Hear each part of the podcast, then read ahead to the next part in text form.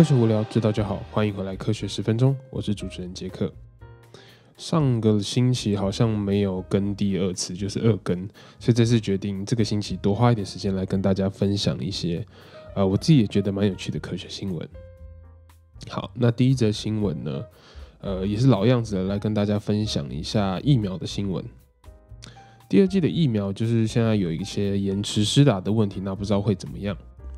现在呢，在英国出现的变种病毒已经开始出现第三波疫情了。其实，然后整个欧洲开始肆虐啦，然后大家都开始 lock down，然后加拿大呃 Ontario 省也进入了就是 curfew，就是宵禁，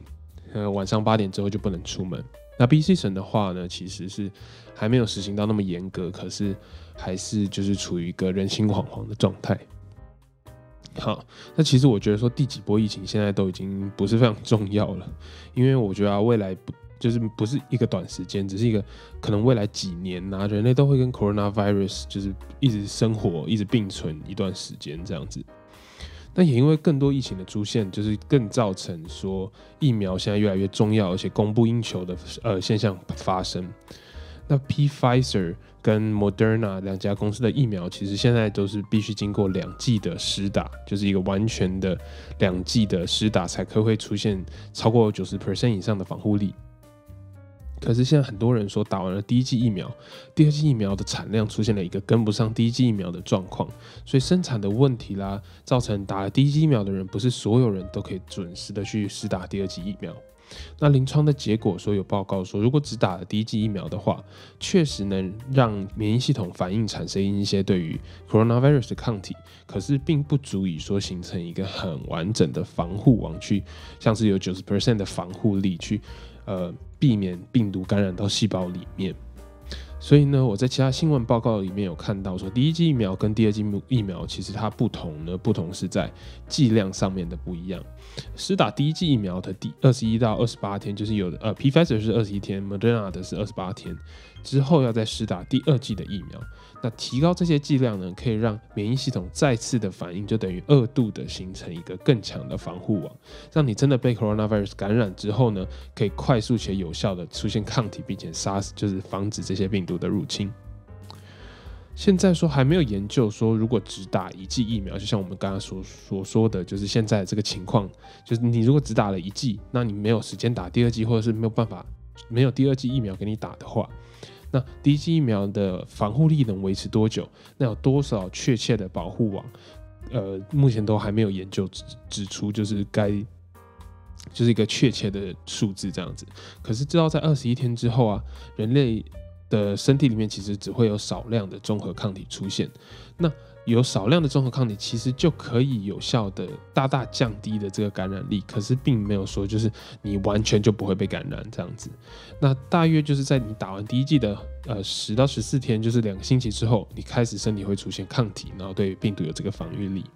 那回到主题的话，如果延迟施打了第二剂，并不会完全没有抵抗力，它还是会有一定的抗病毒感染机制，因为它是用 mRNA 的疫苗嘛，所以 mRNA 打进身体里面之后，其实是会制造出完整的病毒集状蛋白。那完整的病毒集状蛋白呢，免疫系统辨认了之后产生的抗体，并不会只有一种，就是它并不会只针对一个病毒的。一个地方去造成一个抗体，而是整个病毒的集中蛋白，它可能有好多种不同的抗体都会同时产生。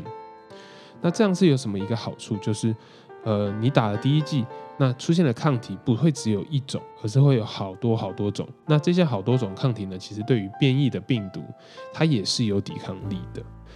所以呢，各个部位的同时进攻，其实你也不用太害怕，说变种的病毒会不会就是在你打过疫苗之后，又很很严重的这样感染。那所提供的这些抗体辨识啊，其实就算病毒变变种了，还是会被疫苗所诱导产生的抗体所抵抗。可是我们接下来就是要好好研究说，如果延迟施打第二剂，那就是给了病毒相当于一个比较长的时间，那这个长的时间去变异，同时，呃，就等于说，我们之前其实在之前的新闻分享有提到，呃，变种病毒可能就是在这个空窗期，就是在你还没有那么多抗体。那有一点抗体的，给它一点压力的情况下，它开始变种。那呃，目前是不用太担心会有大规模的变种啊，或者是大规模的什么变种病毒又就是疫苗都没有用了。可是呢，就是我们还是必须要好好专注在这个地方，稍微研究一下。好，那第二则新闻就比较有趣一点，就是你们所呃大家所知道的好奇心呢，就是 curiosity，其实有分成两种。那我们可能有听过 introverts 跟 extroverts，那就是所谓的内向跟外向的人。可是你有没有听过好奇心分成 hunter 跟 busybody 呢？那 busybody 其实就是很忙的身体的意思，busybody 呀。好奇心其实是驱使人类前进啦，或者是进步的一个动力，是我自己这样子觉得啦。那小孩子去自由自在探索任何可能性，或者让他们就是有一些不一样的兴趣，这样喜好，那种有可能让人类甚至是陷入危险。那其实好奇心都是大脑的机制在作祟。科学家最近发现了，就是如何去定义不一样的好奇心的这种问题。那利用维基百科是来做研究跟观察，所以呢，他们利用，呃，就是找来一百四十九位测试者，然后他们的观看维基百科的一些记录，那用数学的图像，然后 coding 就是去设计一个呃城市去测量跟建造出一个模型，观察了二十一天之后，然后他们总共呃收集了一万九千页的数据做分析。发现是我们刚刚讲的两种不同的模式，就是所谓的 hunter。那 hunt hunter 跟 busybody 嘛，那 hunter 呢，其实就是只会获取某些特定的资讯。然后，比如说我今天想要查哦疫苗好了，好，我就在维基百科上面打 COVID-19 疫苗。那 COVID-19 疫苗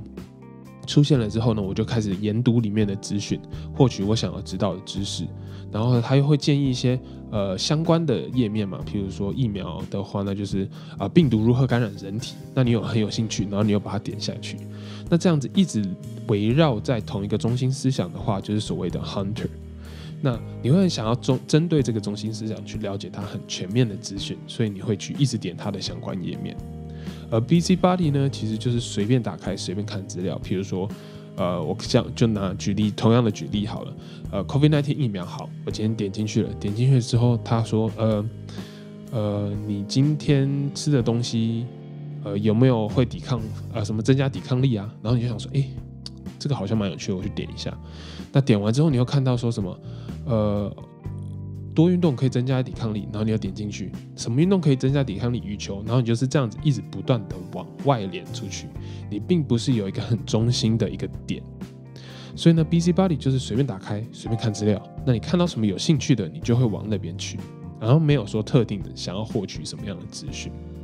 所以如果用数学模型把这个连接画成一个图表的话呢，就可以就是有点图像化，把 hunter 所获取的资讯，把它画成像是一个网状的结构。那这个网状结构就有一个中心的思想，然后延伸出去。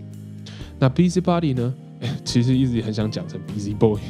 busybody 呢，其实是一条线的思想模式。那一条线的思想模式有不同的点，但是它可以一直延伸下去的一种概念。那这个好奇心的实验，就是其实大家并不会平常有看到这类的实验嘛。其实为什么这个实验会被重视？其实是因为它很确切的表现出一个很抽象。的好奇心的这种概念，然后你还把它分成两种，所以呢，在后面的结果分析有提到说，人类并不会都是同一种状态，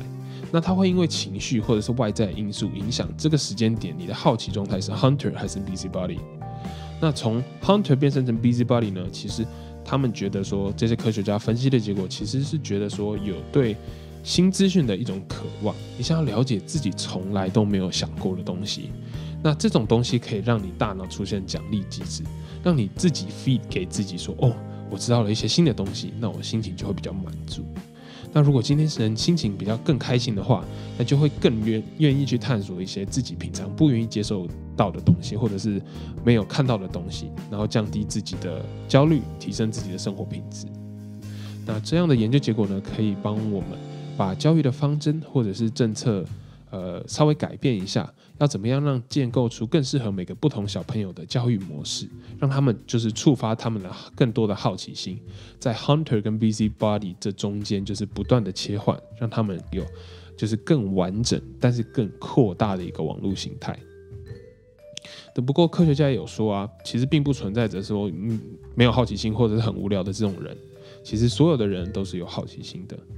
那我本身觉得，说好奇心的这个分辨成两分分分法很有趣。我自认为我有时候是 hunter，像是我，譬如说早上在实验室工作的时候啊，我常常需要因为一个实验设计或一个概念或一个特定的一个 mechanism，我要去找相关的资料，去找相关的论文。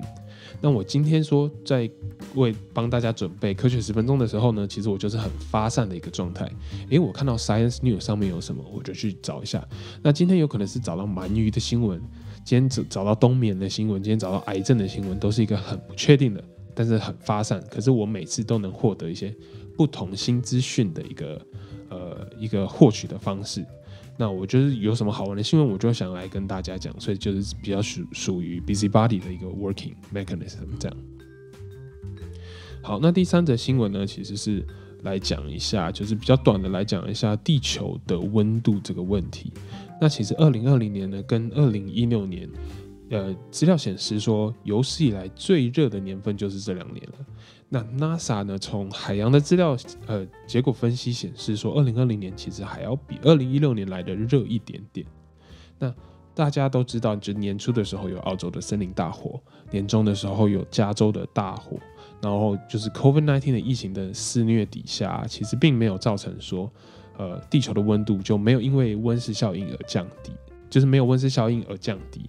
反而就是因为呃这些森林大火非常非常大的森林大火出现的这些烟尘，我之前有讲，就是在呃之前的新闻也有分析过，这些烟尘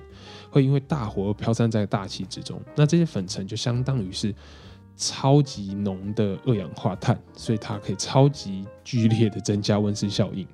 那恶性循环下呢，造成有史以来就是二零二零年是有史以来记录最热的年份。不过呢，其实就是都跟温室效应环环相扣嘛。所以因为人类的一直不断的发展，工业的不断的进步，污染不断的增加，才会造成这样子一直越来越热的年。其实啊，你如果就是有观察过的话，这六七六到七年来温度只升不减。就是一直在往上升，一直超过以往的地球的平均温度，所以我觉得未来应该还是会继续上升了，至少短期内还是会继续上升。那科学家就是预估还要再上升个十年左右，可能才会完全的，我们人类才会完全的想到方法去解决温室效应这样的问题。好，那就是这三则今天跟大家分享的新闻。那上次的呃节目里面有提到说，就是会做专题嘛。那我专题的话，我预计是就是这个周末我会开始想一些 idea，然后开始做第一集的专题报道。那第一集的专题其实我还没有想说，嗯，就是有个什么特定的主题，我还在就是很很 busy body 的这样 hunting any kind of ideas。所以呢，如果你有任何的想法，都可以到 IG 或者是 Podcast 上面留言，那私信给我，跟我说你想要听什么样的主题，或者是你建议什么样的主题都可以。那我就是。有可能就会讲到你的主题哦。好，那我们就先这样了，See you next time，拜拜。